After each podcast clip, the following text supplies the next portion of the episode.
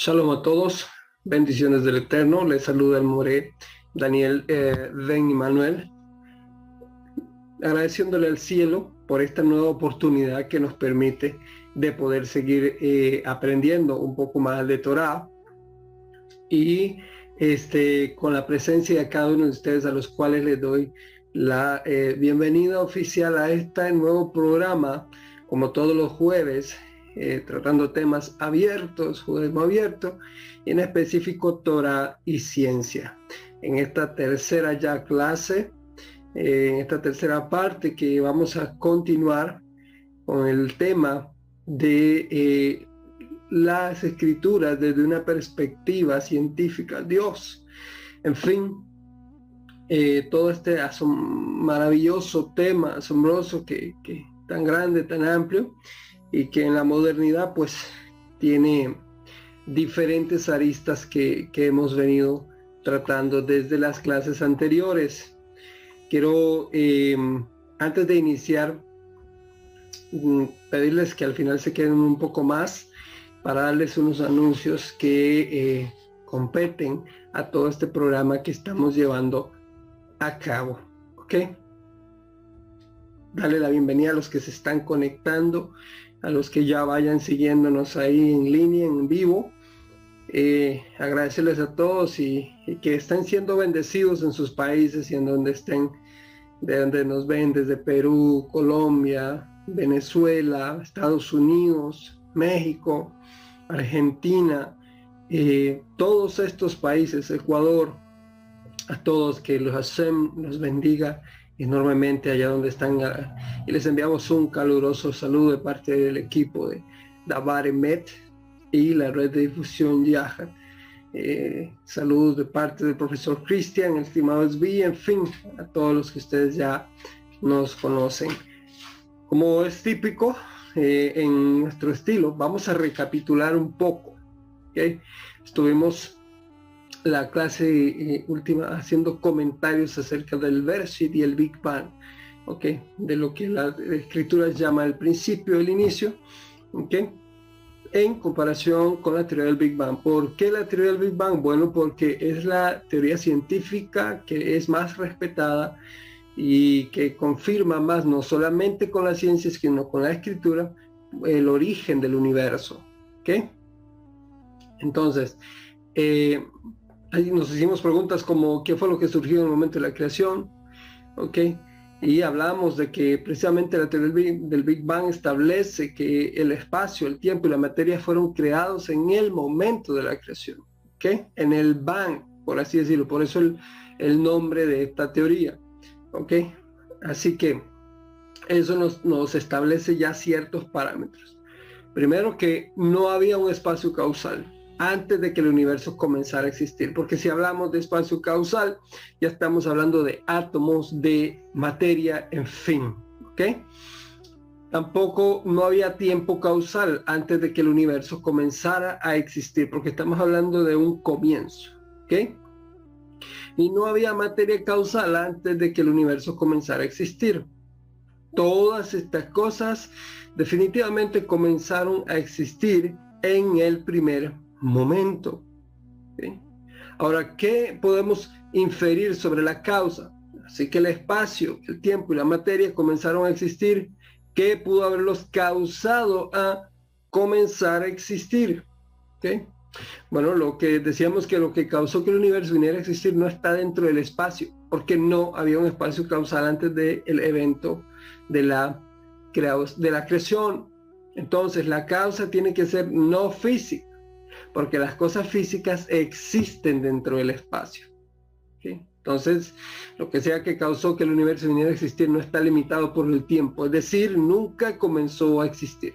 No había un paso de tiempo causal antes del Big Bang. Por lo tanto, la causa del universo no surgió. La causa existía previa y eternamente. Leíamos la frase de un científico tremendo, y escritor y médico británico, Sir Conan Doyle, decía que cuando has eliminado lo imposible, lo que queda, por más improbable, tiene que ser verdad. De manera que es una frase muy cierta eh, y que definitivamente hace referencia directamente a esto que estamos tratando. Al final nos llevé al hecho de que ahora tenemos que tomar decisiones hacer respecto de qué vamos a hacer con las evidencias que tenemos de frente. Ya no podemos seguir eh, o girando, tratando de encontrar lo que siempre ha estado ahí, pero que simplemente no queremos aceptar. Ok, ahora con esto también eh, hemos dicho ya en las clases anteriores que no somos expertos, no somos científicos, pero que echamos mano a las fuentes científicas que sí son veraces para eh, no comprobar nada, no, sino poner al alcance de usted información acerca del tema y que usted saque sus propias conclusiones. Creo que el avance de la ciencia ha sido ya bastante grande y amplio junto con la evidencia y que en vez de separar la escritura de la ciencia, más bien ahora se unen cada vez más, cada vez que aparece más evidencia y cada vez que los científicos trabajan más fuerte y hacen más hallazgos que simple y sencillamente son enlaces que unen la Torah con eh, definitivamente la ciencia. Entonces, eh, vamos ahora a comenzar a analizar los días de la creación, pero definitivamente desde una perspectiva bíblica y científica. Y como es lo lógico, vamos a irnos al Bereshit, al libro de Génesis, capítulo 1, versos 1 al 5, en donde está escrito, en el principio de la creación, al crear Elohim el cielo y la tierra, cuando la tierra estaba caótica y desolada, con la oscuridad cubriendo la superficie del abismo y el espíritu de Elohim cerniéndose sobre la superficie de las aguas. Dijo Elohim, haya luz, y hubo luz. Vio Elohim que la luz era buena, y separó Elohim la luz de la oscuridad. Llamó Elohim a la luz día, y a la oscuridad llamó noche. Fue el anochecer y fue la mañana un día. Esto es básicamente la narrativa desde la perspectiva de la Torah eh, que tenemos acerca de los orígenes okay, de, la, eh, de los comienzos de la tierra. Mm, en, específico, la creación. Ahora, en el primer versículo que acabamos de leer, leemos que Dios creó el universo, o sea, verso 1.1. La creación ciertamente debe ser el evento más dramático que jamás haya ocurrido. ¿Por qué entonces los científicos no pueden observar una evidencia clara o innegable de la creación? Bueno, porque no hay de hecho ni la más mínima señal de la ocurrencia de ese evento. Vamos a admitir claramente que el concepto de la creación ex nihilo, que esta es una frase muy común dentro de la ciencia y la creación, eh, que quiere decir creación de algo de la nada, contradice las leyes conocidas de la naturaleza, tal como la ley de la conservación de la masa y la energía. Esta ley de la naturaleza asevera que es imposible crear algo de la nada. Sin embargo, llaman al, concepto ex. O sea, es una contrariedad lo que tenemos acá. Leemos, ¿ok? Que Dios creó la luz. Verso 1, eh, 3. Capítulo 1, verso 3. ¿Cuál luz? Las actuales fuentes de luz conocidas incluyen el sol y las estrellas la luz reflejada de la luna y la luz producida cuando uno enciende un fósforo o un interruptor.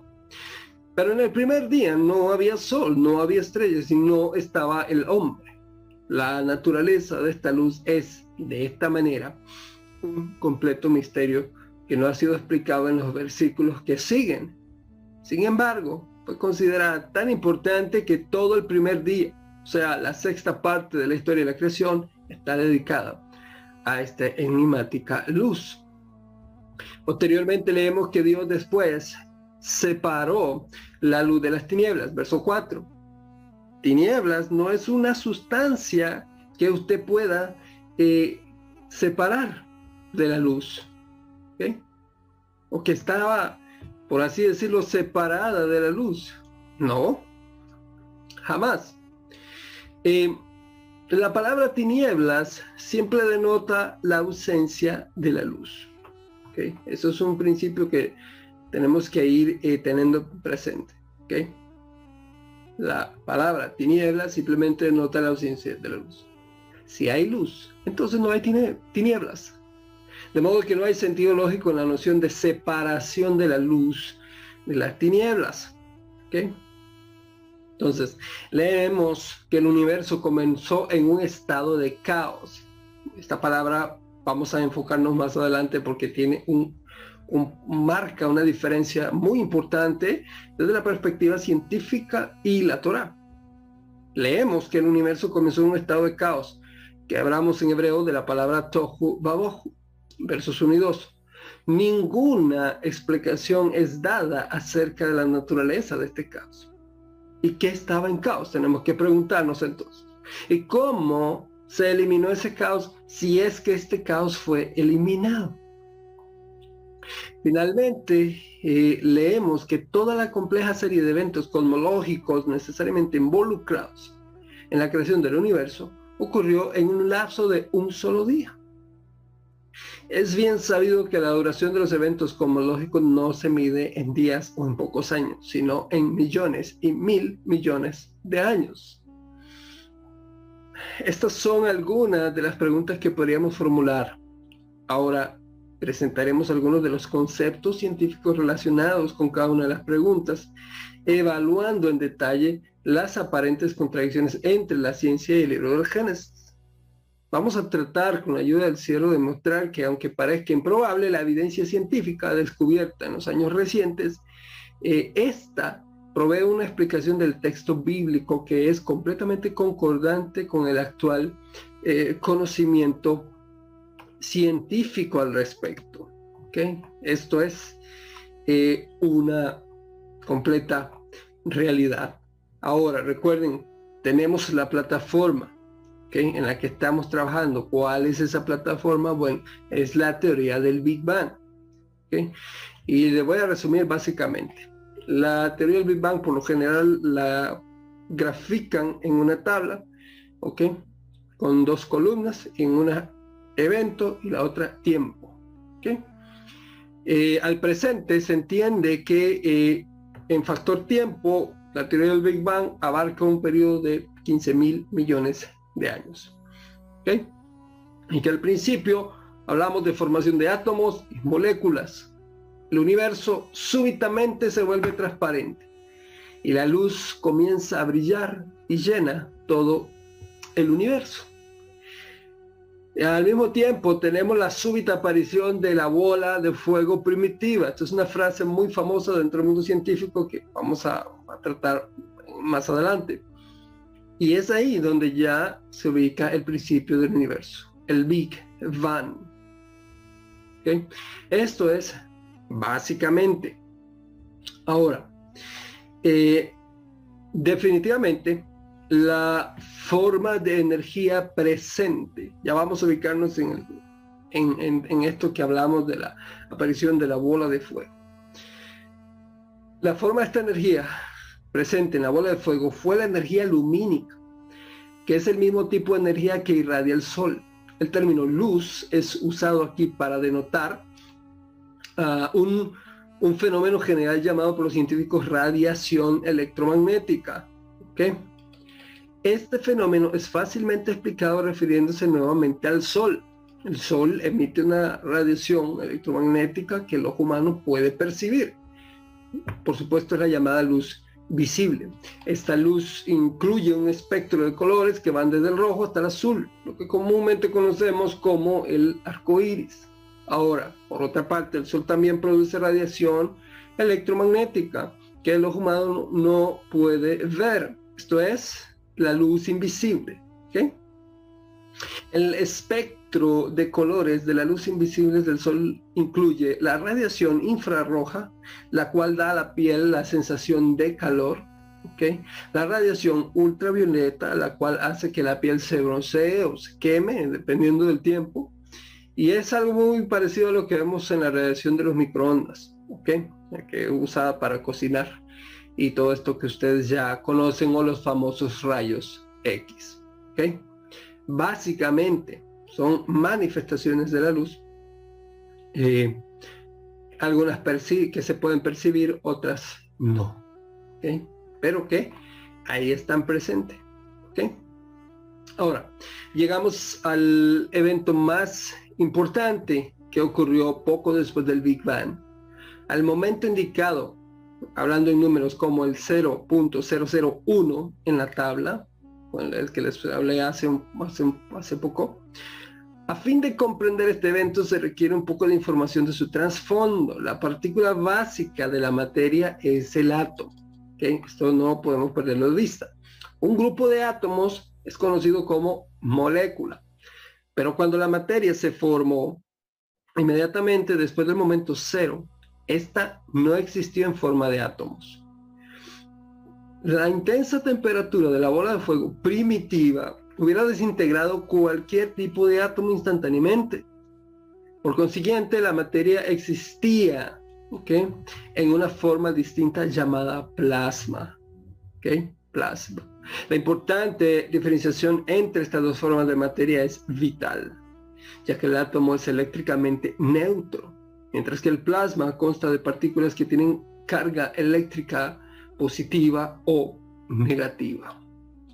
Así que las propiedades de las partículas cargadas son tales que el plasma atrapa la luz y evita que se escape.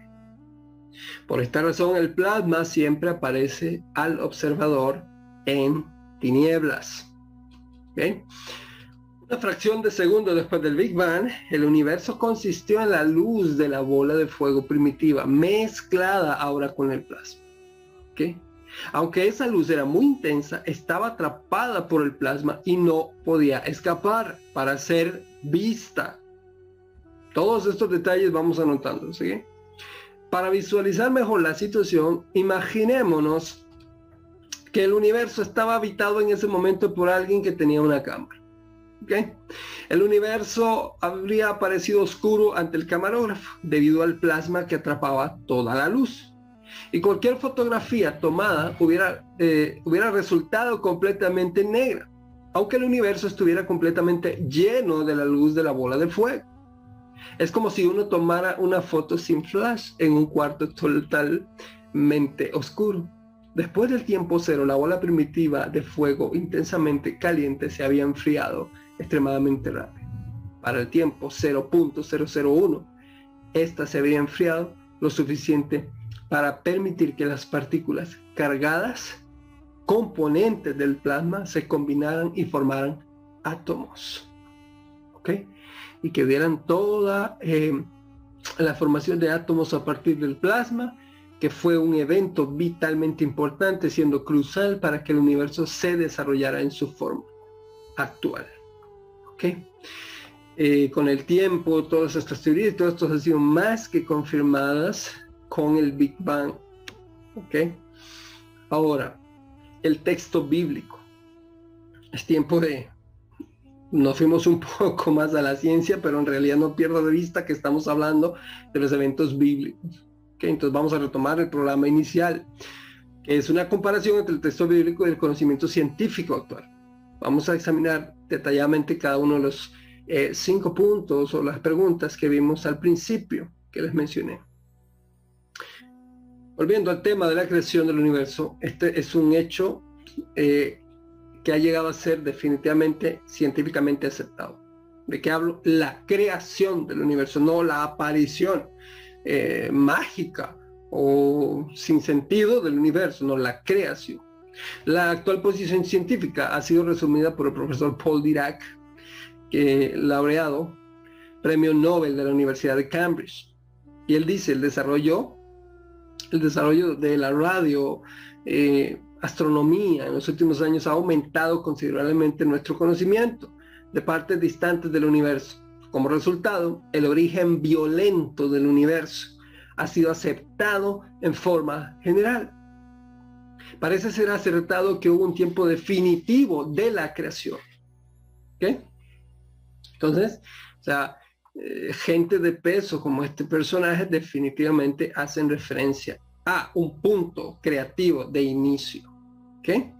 La luz, hablábamos de la luz. Bueno, la cosmología ha establecido ahora que la aparición súbita, inexplicable de la bola de fuego primitiva es la creación del universo. La frase bíblica sea la luz, por consiguiente, puede ser entendida como la designación de la creación de esa primitiva bola de fuego, o sea, el Big Bang, que señala la creación del universo. Toda la materia y energía que existe a lo largo del universo es el resultado de esta luz. Nótese en particular que no hubo dos creaciones separadas o desconectadas en el primer día, o sea, el universo y la luz, sino solamente una. Esto es muy eh, importante a tener en cuenta. Ahora, la separación de la luz. Bueno, la teoría del, teoría del Big Bang explica que el universo estaba originalmente conformado por una mezcla de plasma y la luz de la bola de fuego primitiva. En ese tiempo, el universo aparecía oscuro por causa del plasma. La transformación súbita del plasma en átomos, poco después de la creación, causó que la radiación electromagnética, o sea, la luz, la expansión y aparición de la luz, de la bola de fuego primitiva, se separara de la previa condición de oscuridad del universo y brillara libremente a través del espacio. Esta separación es llamada en la terminología científica como desacople. La frase bíblica, y Dios separó la luz de las tinieblas, puede ser entendida como el desacople de la luz de las tinieblas. A partir de la mezcla eh, plasma, bola de fuego primitiva. Esta desacoplada radiación, o sea, la luz, fue detectada 15 mil millones de años después por los físicos Penzias y Wilson, haciéndolos por supuesto merecedores del premio Nobel definitivamente. así que eh, el caso de Tohu Babohu, el caos, importantes desarrollos en la teoría del, Big Bang han ah, ocurrido desde los años 80, los cuales han descartado famosas teorías como la de el universo inflacionario, propuesta por Good y Steinhardt. Un reciente artículo, ponga mucha atención a esto, resumía esos nuevos hallazgos en las siguientes palabras. El universo empezó en un estado caótico. Esto es muy tremendo. Un libro reciente sobre cosmología discute ampliamente el fenómeno del caos primordial y sus importantes implicaciones cosmológicas. Esta discusión aparece en la sección del libro llamada Caos Primitivo, que les invito a, a ojear y a leer si les es posible, el cual forma parte de un capítulo titulado Del caos al cosmos. Cosmos es una palabra griega para el universo. Finalmente, el profesor Andrei Linde del Instituto Físico Lebedev de Moscú ha propuesto recientemente el llamado escenario de inflación caótico para describir los orígenes del universo.